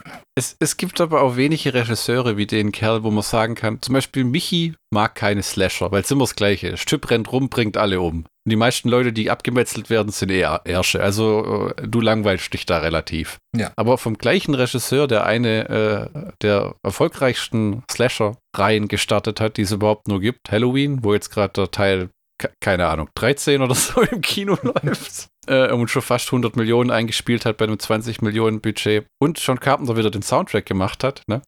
mit seinem Sohn Cody zusammen, hat dann sowas wie Fürsten der Dunkelheit gemacht. Ne? Also ein Film, äh, äh, der mehr ist als einfach nur Gemetzel, in dem aber auch ordentlich gemetzelt wird, auf die ein oder andere Weise. Nur ist halt nicht Ja. äh, nur einfach äh, Messer rein und Nächster. Das ist, da hat, äh, ähm, weil ich wieder viele Red Letter Medias Fil äh, Videos angeguckt habe in letzter Zeit, da gibt es drei Videos gerade, wo sie alle John Carpenter-Filme äh, in so ein Ranking stecken. Okay. Und das macht er zusammen mit Rich Evans und der auf, hat auf Platz 15 von 15 Halloween. Und der andere flippt schon völlig aus, uh, was soll das, was mit Ghost of Mars und so. Also alles im Guten der Freundschaft. Und dann sagt er, er versteht einfach nicht. Es ist ein Typ in einer Maske, der rumläuft und ein paar Teenager umbringt. Es ist, es ist dumm. Hm. Und jedes Mal, wenn die den Typen an den Boden äh, umhauen, laufen sie entweder weg oder anstatt ihn völlig umzubringen, äh, lassen sie ihn liegen und warten, bis er wieder aufsteht. Es ist völlig idiotisch. Es sind dumme Leute, die den Tod verdient haben. Kann ich so unterschreiben? Ja, ich habe dich durch mehrere Halloween-Filme durchgefoltert. Durch alle. Eines Tages kriege ich dich auch noch dazu, die neuen anzugucken. 2018er Halloween und 2021 Halloween Kills. Du, du, du hast mich sogar schon dazu gewieselt, äh, die Rob Zombie Halloween-Filme zu gucken. Ja, ja, man muss nur den richtigen Angriffswinkel haben. Ja, vielleicht kriegst du ja irgendwann Jamie Lee Curtis Hiebe oder stehst plötzlich auf Judy Greer oder irgend sowas. Wir wollen nicht übertreiben. Oder ähm, ähm, willst du einen Film sehen, wo ein Typ die ganze Zeit in einem Frauenkleid rumläuft, weil es Halloween ist und er sich als Bonnie und Clyde verkleidet hat? Achso, ne, ich dachte da eher, dann gucke ich mir äh, Texas Chainsaw Massacre 4 an. Ach Gott. Von allen, da gibt es ja auch acht Stück oder so, von allen den Teilen, warum habe ich uns ausgerechnet den aufgedrängt? Ja, fragen sich einige Leute. Das war, das, wir hatten vor allem mal so eine Phase von so zwei, drei Folgen, wo die Stimmung so im Arsch war, wo wir uns am Anfang noch in Person getroffen haben, wo wir das Gefühl haben, wir gucken nur Scheiße. Texas Chainsaw Massacre 4 und Poseidon Rex, was machen wir hier? Damit kommen wir zu Mächte des Wahnsinns, oder? Äh, Originaltitel John Carpenters In the Mouth of Madness. Also warum er das nicht einfach ähm, buchstäblich übersetzt hat und gesagt hat, John Carpenters im Mund des Wahnsinns. Vielleicht gab es das schon, was, was den ähnlichen Namen hat. Länge 95 Minuten. Regie John Carpenter. Nein. Ja, Drehbuch Michael De Luca. Ähm, Produktion Sandy King. Das war, glaube ich, äh, das ist seine Frau inzwischen. Musik John Carpenter und Jim Lang. Jim Lang, wahrscheinlich eher. Hä? Kamera Gary B. Kibbe, der auch im Audiokommentar dabei ist. Ja. Ähm, Im Cast Sam Neill als John Trent, Julie Carmen als Linda Stiles, Jürgen Prochnow als Sutter Kane. Ey. Ein Namen, den man ein oder zweimal in dem Film zu hören bekommt. David Warner als Dr. Wren. Ey. John Glover als Saperstein. Den fand ich abgefahren, der ist bei mir echt hängen geblieben. Dieser Irrenanstaltsvorstehende, der Ja, mit genauso seiner gut, Föhnfrisur. ja, der immer eine Grinsefresse hat, wie so ein Gary Busey. Nee. Und dann Charlton Heston als Jackson Harklow. Ja, so spricht er auch. Der Film ist ähnlich wie ähm, Fürsten der Dunkelheit. Vom Aufbau finde ich. Dafür, dass er das Drehbuch nicht geschrieben hat, gibt es Parallelen, weil es ist, es ist geradliniger. Ja, aber äh, es ist eine geradlinigere Story. Also der ähm, Sam Neill soll einen Autoren, den Sutter Kane, ausfindig machen, der verschwunden ist und das neue Buch abliefern soll. Und der findet den am Ende im, äh, in der Stadt, in der all seine Romane sp spielen und findet sich dann wieder in so einer Art Schleife. Also er schafft es nimmer, die Stadt aus eigenen Kräften zu verlassen. Und wie er sie dann am Ende endlich verlässt, ist es irgendwie sieben Monate später oder sowas. Und die Realität des neuen Buches hat angefangen, die tatsächliche Realität, aus der er kommt, zu verändern, sodass keiner mehr blickt, er auch nicht. Ist er ein Bu Charakter aus dem Buch oder ist er ein Mensch, der schon davor existiert hat? Und ich will meinen, dass das mal in der Simpsons-Folge verwurstet wurde. Denn bevor ich den Film kannte, kannte ich schon diesen Plot mit Wir sind in der Stadt aus dem Buch. Aber das war nicht dieser John Carpenter-Film, will ich meinen. Hm, Kam dir das auch bekannt vor? jetzt, wo du es sagst, ja. Weil die, Hat sowas von Silent Hill, ne? Ja, irgendwo gibt's das schon mit. Äh, und wir können die Stadt nimmer verlassen und jedes Mal, wenn wir rauskommen, stehen wir wieder am gleichen Ort oder irgendwie sowas. Ich meine, das ist eine Idee, die es schon vielfach gibt, aber mir fallen ums Verrecken keine Beispiele gerade ein. Ja, das ist mir auf Anhieb auch nicht. Dann hier mal die Originalhandlung. Der Versicherungsdetektiv John Trenton Sam Neill wird in eine Irrenanstalt eingewiesen und erzählt dem behandelnden Arzt David Warner seine Geschichte. Von einem Verleger, Charlton Heston, wird Trent beauftragt, nach dem verschwundenen Kulthorrorautor Sutter Kane, Jürgen Prochnow, zu suchen. Kane ist ein weltweites Phänomen und sein neuestes Buch mit ihm verschollen. Nachdem er auf den Buchumschlägen von Kanes Werken eine Karte entdeckt hat, macht sich Trent mit der Verlagsangestellten Styles auf den Weg und gerät schließlich nach Hobbs End. Doch diese Stadt gibt es ausschließlich auf dem Papier. Sie entsprang Kanes Einfallsreichtum. Doch Trent und Styles machen notgedrungen weiter, denn sie können die Stadt nicht mehr verlassen, in der es von Monstern und unheimlichen Geschöpfen nur so wimmelt. Michi, wie hat dir der Film gefallen?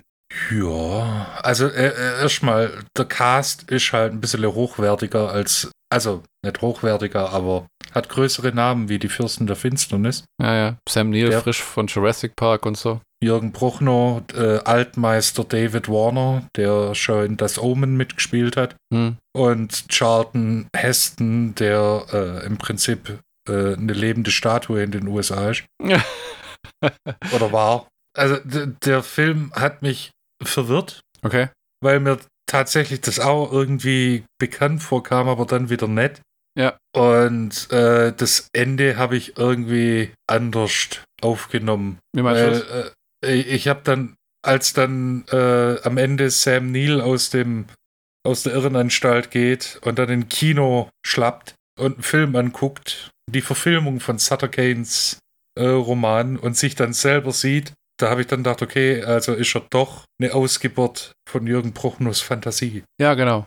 Hm. Also es ist ein toller Film, der auf Blu-ray auch fantastisch aussieht und die Effekte sind grandios. Also diese ganzen Dämonen, die ihn einmal diesen Flur da entlang verfolgen Ja, genau. und, und es gibt ja viele Kreaturen in dem Film und ich, ähm, wie soll man sagen, die Effekte sind fantastisch, aber sie sind dem Film eher untergeordnet, weil er eine auch komplexere Geschichte erzählt, wo man auch selber Ja. reininterpretieren kann, inwiefern das jetzt stimmt oder wirklich ist. Äh, wann hat das Buch begonnen? Wann fängt die Realität Ja. an? Ist die eigentliche Geschichte immer gewesen, dass Sutter Kane verschollen ist und in diesem Ort äh, rumhängt? Also wenn das tatsächlich nur die Verfilmung dieses Buches Hobbs End wäre, so heißt das glaube ich in dem Film, Ja, genau. Dann wäre es einfach nur eine Literaturverfilmung, wo der eigene Charakter nicht rafft, dass er fiktiv ist und es nicht Ja. wahrhaben will. Ja. Ja. Und, also das ist gleich auch schon eine Sache, die einfach mehrfach interpretiert worden ist. Es ist ein Spät-Carpenter-Film und ich finde den großartig. Also mir gefällt der sehr gut. Ja. Also das ist manche Filme von dem Mann kannst du ja einfach schlichtweg vergessen. Also die habe ich auch auf DVD, aber zum Beispiel Ghosts of Mars. Das ist eine Katastrophe. Ja. Nee. Der hat im Nachhinein gesagt, äh, hast du den mal gesehen? Nee, Mit Ice Cube und Jason Statham nice. der hat im Nachhinein gesagt, er wollte einen spaßigen Action-Comedy-Film machen. Das ist aber nicht, was rauskommen ist. Ich meine, der hat auch einen tollen Cast. Da ist unter anderem Natasha Henstridge und äh, Pam Greer dabei. Aber irgendwie ist dann ja, Eis. ja. Aber weil die Zeit so komisch war und weil es halt wieder ein Studiofilm war, Ja. Die wollten, dass Ice Cube die Hauptrolle spielt, weil der irgendwie gerade aus den 90ern raus halt mit NWA und alles. Wobei waren das nicht die 80er? Das waren die 80er Äh, Anfang der 90er. der hat gerade die Friday-Filme abgeliefert, einen und den zweiten in der Mache. Der war halt äh, Hot Shit, oder wie man das nennen Mhm. will. Und das war so merkwürdig, weil, der- weil Ice Cube ist ein sehr guter Rapper und er kann auch gute Drehbücher schreiben, aber als Schauspieler ist der ungefähr so vielschichtig wie Lasagne. Das ist jetzt ein schlechter Vergleich, weil Lasagne hat relativ viele Schichten. Wie Scheiblettenkäse. Ja, genau, so rum ist besser. Aber das ist, weil der Typ guckt halt in die Kamera, zieht eine Fresse und macht auf cool. Ja, Er war der äh, Vin Diesel seiner Zeit. Ja, wirklich. Und das ist ja heute nur, wenn der Film mit dreht. Ride Along oder wo er, wo er sich da in der Pause prügelt, das ist immer das Gleiche, ja. Der- Ich meine, der hat eine Emotion, dieses erstarrte Gesicht, das Einschüchternde. Der, Was mich der, ein bisschen zerfickt hat bei dem Film, also bei äh, die- Mächte des, die Mächte des Wahnsinns. Hm? Hayden Christensen spielt da mit. ja, einer der letzten Leute, die man sieht, ist ein sehr junger Hayden Christensen auf dem Fahrrad. Als ähm, Sam Neill wieder aus dieser Parallelwelt erwacht, der versucht aus diesem Hobbs End zu fliehen, rast mit dem Auto davon und landet dann immer wieder in der Mitte der Stadt, was sehr nett gemacht ist. Und, und äh, äh, ja, dann begegnet er diesem jungen Darth Vader auf dem Fahrrad und während der äh, wegradelt, läuft schon.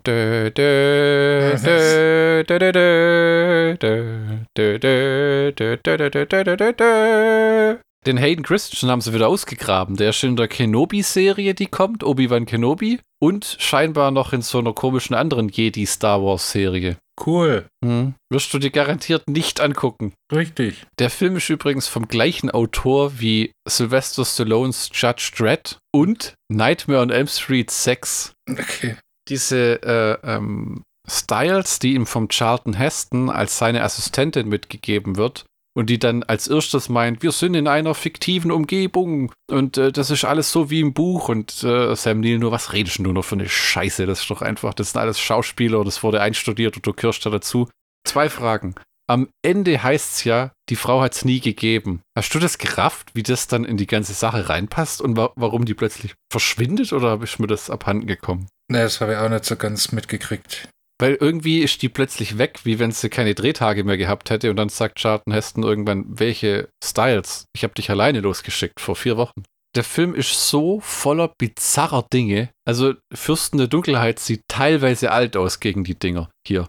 Zum Beispiel, es gibt eine Szene in einem Hotel, wo die absteigen in Hobbs End mit einer Mhm. Frau, die zum Beispiel sich beschwert, erst Sam Neill möge hier bitte nicht rauchen, das würde ihrem Mann nicht bekommen. Dann sieht man am Ende, dass ihr Mann nackt am Boden an ihren Knöchel gekettet ist. Es wird noch abgefuckter. Später im Film ist diese Frau im Keller unten und man kriegt so ein das Ding-Flashback, weil die hat sich in so ein Tentakelmonster verwandelt und versucht, den Mann, der immer noch an sie gekettet ist, mit so einer Axt, die sie mit einem Tentakel hält und dann so Monster-Geräusche macht, irgendwie wegzuhacken, trifft aber immer seinen, seinen Rücken statt seinem Arm. Auch dieses Bild in dem Hotel, wo jedes Mal anders aussieht, wenn er, drei vorbei, wenn er dran vorbeiläuft, Ja. finde ich auch ein sehr netter Touch. Und am Ende sind Ja. das so Chu- Chutulu-Dämonen, die da irgendwie rumkriechen, gell? ja, genau. Der, der, das finde ich schade. Das war so ein Budgetproblem. Der wollte ja, dass diese ganze Stadt am Ende von diesen Dämonen verschluckt wird. So ein, ähm, ich glaube, so ein bisschen wie das Ende von The Cabin in the Woods, was du, glaube ich, nie gesehen hast, oder? Hm. Da, da, da bricht am Ende ein Riese durch den Boden und verschluckt die ganze Hütte. Das sieht fantastisch aus. Der einzige große CGI-Special-Effekt in dem Film. Ähm, und hier jetzt wohl auch sowas sein sollen, weil wenn Jürgen Prochnuss sich so auseinanderreißt, das sieht so unglaublich grottig aus. Ja, schon ein bisschen. Und es, es ergibt auch keinen richtigen Sinn, weil das bedeutet ja, er würde sich selber zerstören. Er, ja, gut, er nimmt sich selber aus der Story. Geschichte. Ja, ja, stimmt. Ein wundervolles Bild, oder? Wie der in dieser Kirche sitzt, das Manuskript schreibt mit diesen roten Wänden Ja, äh, und, und, und dann ähm, diese D Tür, weil man der sagt in dem Film so, ihm wird von Wesen aus einer anderen Welt, die sehr alt sind, befohlen, was er zu schreiben hat. Und dann hast du so eine Tür, so aus Gummi mit Schleim überzogen, die dann pulsiert und wo Dinge rauskommen. Ein bisschen wie die Aufnahme in Nightmare on Elm Street 4, The Dream Child. Oder war das der fünfte? Dream Warrior? Keine Ahnung. Auf jeden Fall, wo man sieht, wie diese Seelen sich durch Freddys Brust drücken. ja genau. Ich finde es immer cool, wenn sie so mit so Gummischleimzeug, also fantastisch. Wer in dem Film auch noch mitspielt, den wir noch nicht genannt haben, ist Igor the Carpathian aus Ghostbusters 2. Der, der spielt hier so, ein, so einen Nebencharakter. Der Schauspieler, da gibt es so eine verrückte Szene, wo so ein Kind aus der Kirche kommt und der rennt dahin zu dem mit so einer doppelläufigen Johnny, Johnny Boy.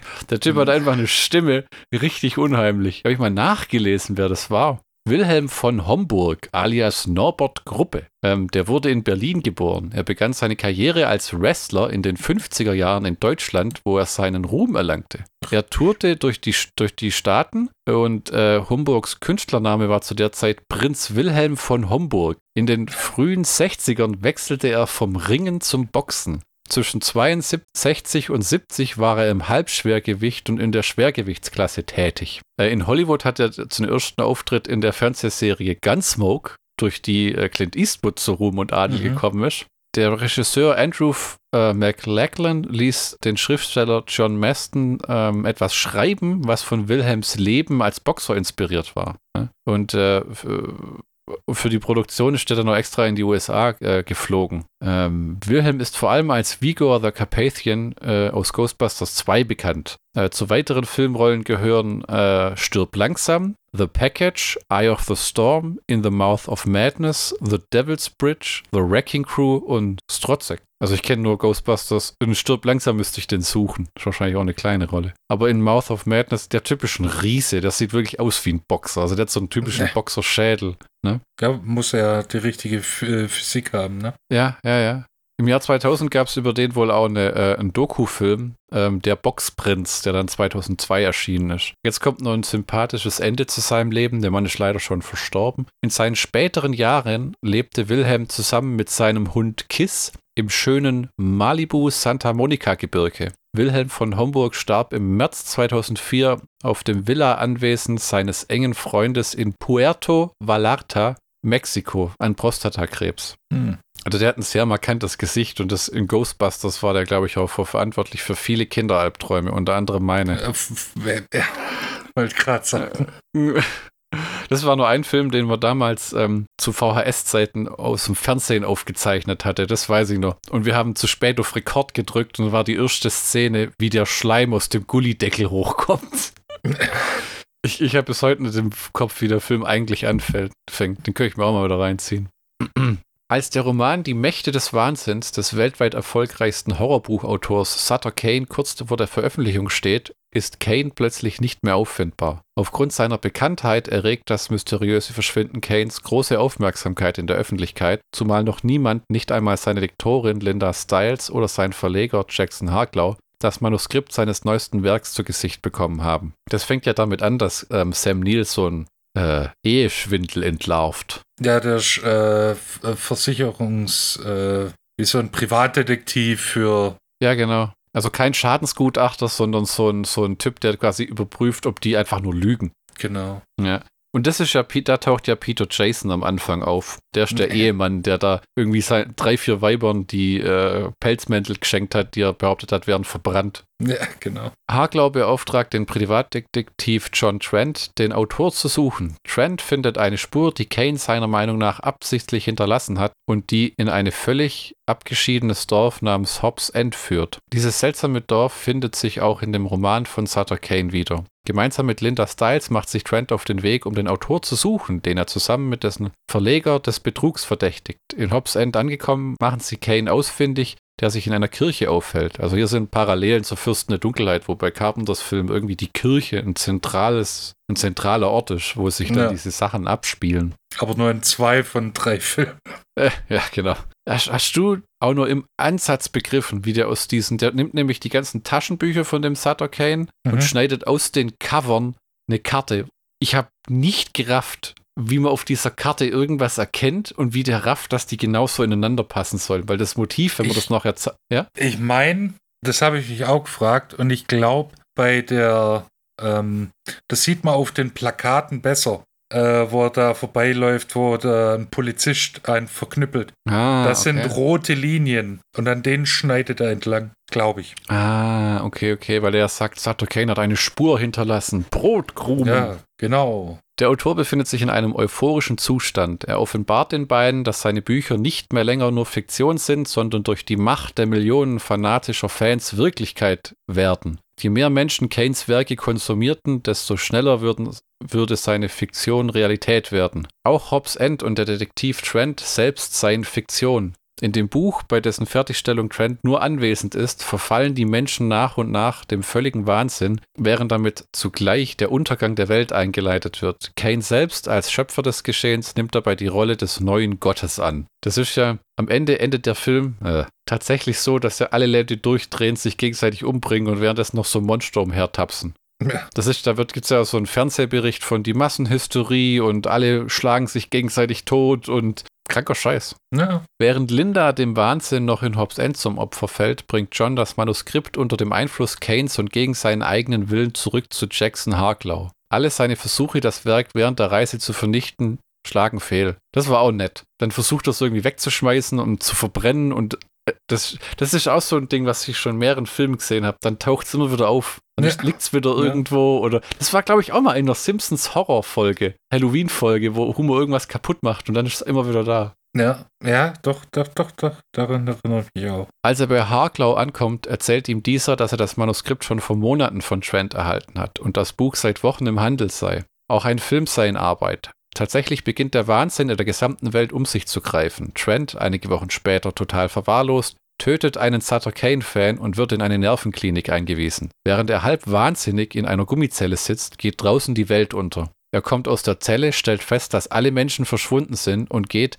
in eine menschenleere Stadt. Dort besucht Trent eine leere Kinovorstellung von Die Mächte des Wahnsinns und muss erkennen, dass der Film exakt die Geschehnisse wiedergibt, die ihm selbst bisher zugestoßen sind. Daraus schließt er, dass er tatsächlich nur eine Erfindung von Sutter Kane ist und verliert endgültig den Verstand. Es war ein wirklich netter und unterhaltsamer Film, muss ich sagen. Das der, unterschreibe ich so, ja.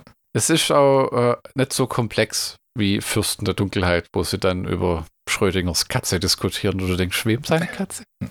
Warum glaubst du, hat er die ganzen Kreuze in die Irrenanstalt gemalt? Weil wo er, wo er da sitzt, hat er ja gesagt, möchten Sie irgendwas? Einen schwarzen Kohlestift. Und dann kritzelt alles voll, inklusive seinem Leibchen mit Kreuzen. Ja, ach, vielleicht gefällt ihm das Kreuz. Das fand ich auch ein netter Moment, wo dann der Typ kommt, um ihn zu fragen, ich will sie wieder gesund machen und sie hier rausbringen. Und der sagt, wieso? Ich habe doch gerade renoviert hier drin. ich habe doch gerade umgestaltet. Mir gefällt es hier drin. Ja, ich glaube, ich möchte hier bleiben. Ja, hier drin ist das jetzt viel sicherer. Übrigens, äh, äh, wie sagt man das im Deutschen, ohne so schäbig zu klingen? Props für Sam Neill, der ja gerade von Jurassic Park kam, dass er plötzlich so einen kleinen Independent-Horrorfilm macht. Gut, Independent, naja, aber äh, ich glaube, der Ding hat. Ne?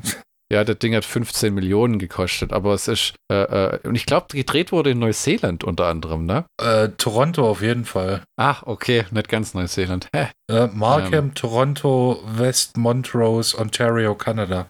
Hat 14 Millionen gekostet und war leider ein finanzieller Flop. Ja, wie viele Filme, wobei ich der Meinung bin, dass Carpenter bis heute einer der konstantesten Home-Video-Gewinnbringer äh, äh, ist, die es je gab. Ne? Also siehst ja jetzt, jetzt kam diese äh, Sammelbox raus mit den Blu-Rays und die verkauft sich auch so sehr, dass es fast schon nimmer zu bekommen ist. Und für einen Fuffi irgendwie sieben oder acht von seinen Filmen auf Blu-ray, das da kannst du nicht meckern. no. Dann hätte ich hier noch die Trivia-Bits. Die Autoschlüssel, die Julie Carmen, also diese Styles, schluckt, als Sam Neill versucht aus der Stadt zu entkommen, wurden aus Nudeln hergestellt. Ah, cool. John Carpenter hat gesagt, leider waren diese Pasta-Schlüssel schon etwas älter und lommelig und es war recht eklig, als sie die dann schlocken musste. Scheiße. Robot Monsters von 1953, den Film, den Sam Neill am Ende sieht, ist einer der beliebtesten Monsterfilme des Regisseurs John Carpenter aus dessen Kinderzeiten. Der Charakter von Sutter Kane basiert eindeutig auf John Carpenters Freund Stefan King. Genau, und verweist sogar auf Kings Wurzeln in Neuengland, wobei Hobbs End für Kings Castle Rock einspringt. Carpenter führte Regie bei einer Filmversion von Kings Christine. Außerdem hatte Michael DeLuca zuvor das Drehbuch für Kings uh, The Lawnmower Man geschrieben. Die Charaktere sagen jedoch, dass Sutter Kane noch beliebter ist als Stephen King. Die müssen im Film, glaube ich, hundertmal Sutter Kane gesagt haben. Sutter Kane, Sutter Kane, Sutter Kane, Sutter Kane, Sutter Kane, Sutter Kane. Ja, damit er weiß schon, was es geht. John Carpenter hat zu Beginn des Films einen kurzen Cameo-Auftritt als Irrenanstaltsinsasse. Wenn Trent schreit, ich bin nicht verrückt, schwenkt die Kamera an ihm vorbei und Carpenter ruft, ich auch nicht. Verdammt, das habe ich verpasst. Rutger Hauer wurde für die Rolle des Sutter Kane in Betracht gezogen. Ah, das, das schmerzt mein Herz. Da denke ich mir auch, Jürgen Prochnow ist zwar immer cool, aber das wäre auch was gewesen, oder? Das wäre, ja. Weil ah. Rutger, Hauer, wenn Rutger Hauer kann halt dieses Durchgeknallte sehr gut darstellen. Siehe Blade Runner und so weiter und The äh, Hitcher und äh, The Hitcher. Alles. ja. Uff, ah, das hätte ich auch gern. Ah, ah. Nachdem Sutter Kane sagt, habe ich dir jemals gesagt, dass meine Lieblingsfarbe blau ist, erkennt man, dass während des gesamten Films, wenn ein Schauspieler eine Nahaufnahme hat, seine Augen blau sind, was Sutter Kanes Macht beweist. Ah ja. Das sind so Dinge, wo sich die Leute Gedanken machen, wo man es dann liest irgendwo und sich denkt, also ich gucke das jetzt nicht nach und aufgefallen ist mir auch nicht. Während des Abspanns direkt am Ende, kurz nach dem SPCA-Disclaimer über die Überwachung und Unversehrtheit von Tieren, lautet der Text: Menschliche Interaktionen wurden vom Intergalaktischen Psychiatrischen Institut überwacht. Die Zahl der Leichen war hoch, die der Opfer noch höher. Ach, ich liebe solche Gags. John Carpenter arbeitet nicht gern mit Hunden. Und äh, die Stuntmen in dem Film wurden von den Dobermännern regelrecht verbissen und mussten ins Krankenhaus. Oh, scheiße. ja. ja, Dobermänner, Alter, mit denen ich nicht gut Kirschen essen. Ich habe noch gelesen, dass äh, Tom Berenger, James Woods, Michael Keaton, Gabriel Bryan und Ray Liotta für die Rolle von äh, John Trent, also Sam Neils Rolle, äh, in Betracht gezogen wurden. Gut, dass es Sam Neill geworden ist, weil oh, ja. Ray, Ray Liotta, bei dem bin ich mir immer nie richtig sicher, was ich von dem als Schauspieler halten soll. Wobei James Woods, der hätte wahrscheinlich das ganze Sache noch ein bisschen Coolness gegeben. Ja, da würde ich bei Sam Neill bleiben. In, bei Vampires war das eine nette Sache mit, äh, mit James Woods. Wobei da auch viele äh, sich die Leute aufgeregt haben, er würde aussehen wie Clint Eastwood mit seinen Jeans hochgezogen bis zum Bauchnabel. naja. Das ist ein ganz einfacher Grund, liebe Kinder. Was ihr nicht wollt, sind kalte Nieren. Oh ja. Ihr, ihr, ihr schreckt nicht im Alter. Der Schlockbusters-Count von Mächte des Wahnsinns. Michi, willst du heute den Doppelcount machen? Also, wir haben einen Film, der bildgewaltig ist, aber anders wie die äh, Fürsten der Finsternis. Wir haben praktische Effekte, die CGI mal geschwind eine saftige Rückhand verpassen. Und wir haben natürlich einen Sam Neill in Höchstform, der die ganze Sache, den Wahnsinn, die Coolness am Anfang, der Wahnsinn am Ende wirklich gut rüberbringt da es ein John Carpenter-Film ist, ist der Soundtrack auch immer gut. Die schmeißen Rock-Soundtrack, gell? Ja. Was anderes. Ja, ja. Kein, kein Synthi-Gewaber mehr. Ja, das wäre mein persönlicher Schlockbuster Scout. Ich würde auch sagen, ein fast perfekter Film. Kann nicht viel meckern. Nee. Eigentlich so gut wie gar nichts. Nee, ich finde den wirklich fantastisch. Nee, ich, ich, ich ändere meine Meinung. Ein perfekter John Carpenter-Film. Uh. Fünf von fünf Schachteln Zigaretten. Muss ich gerade überlegen, ob das eine Anspielung auf mein Gequalme ist, aber nein. ähm, nächste Woche in Folge 55 dürfte es sein, geht's weiter mit jemandem, den wir lang zurückgehalten haben und jetzt endlich aus der Kiste lassen. Und zwar, genau, richtig, Onkel Lucio. Lucio Fulci, äh, wir haben uns zwei der obskureren Streifen gesucht, wie wir es eigentlich hoffentlich immer tun. Und zwar einmal Conquest, sein Ator, Hexen, übernatürliches äh, ähm, Adventure-Film Dingsy. Und mein persönlicher Favorit, Cat in the Brain, in dem Lucio Fulci Lucio Fulci spielt. Wo im Grunde genommen gibt es in dem Film wahnsinnige Parallelen zu Mächte des Wahnsinns. Ja, ja, tatsächlich, ja. Realität Ja, und ja. Wirklichkeit und die Flechte und wo hört's auf und wo fängt's an. Äh, wir bedanken uns fürs Zuhören, verbleiben und hoffen, dass ihr nächste Woche äh, wieder auf Play drückt. Genau, in diesem Sinne. Auf Wiederhören.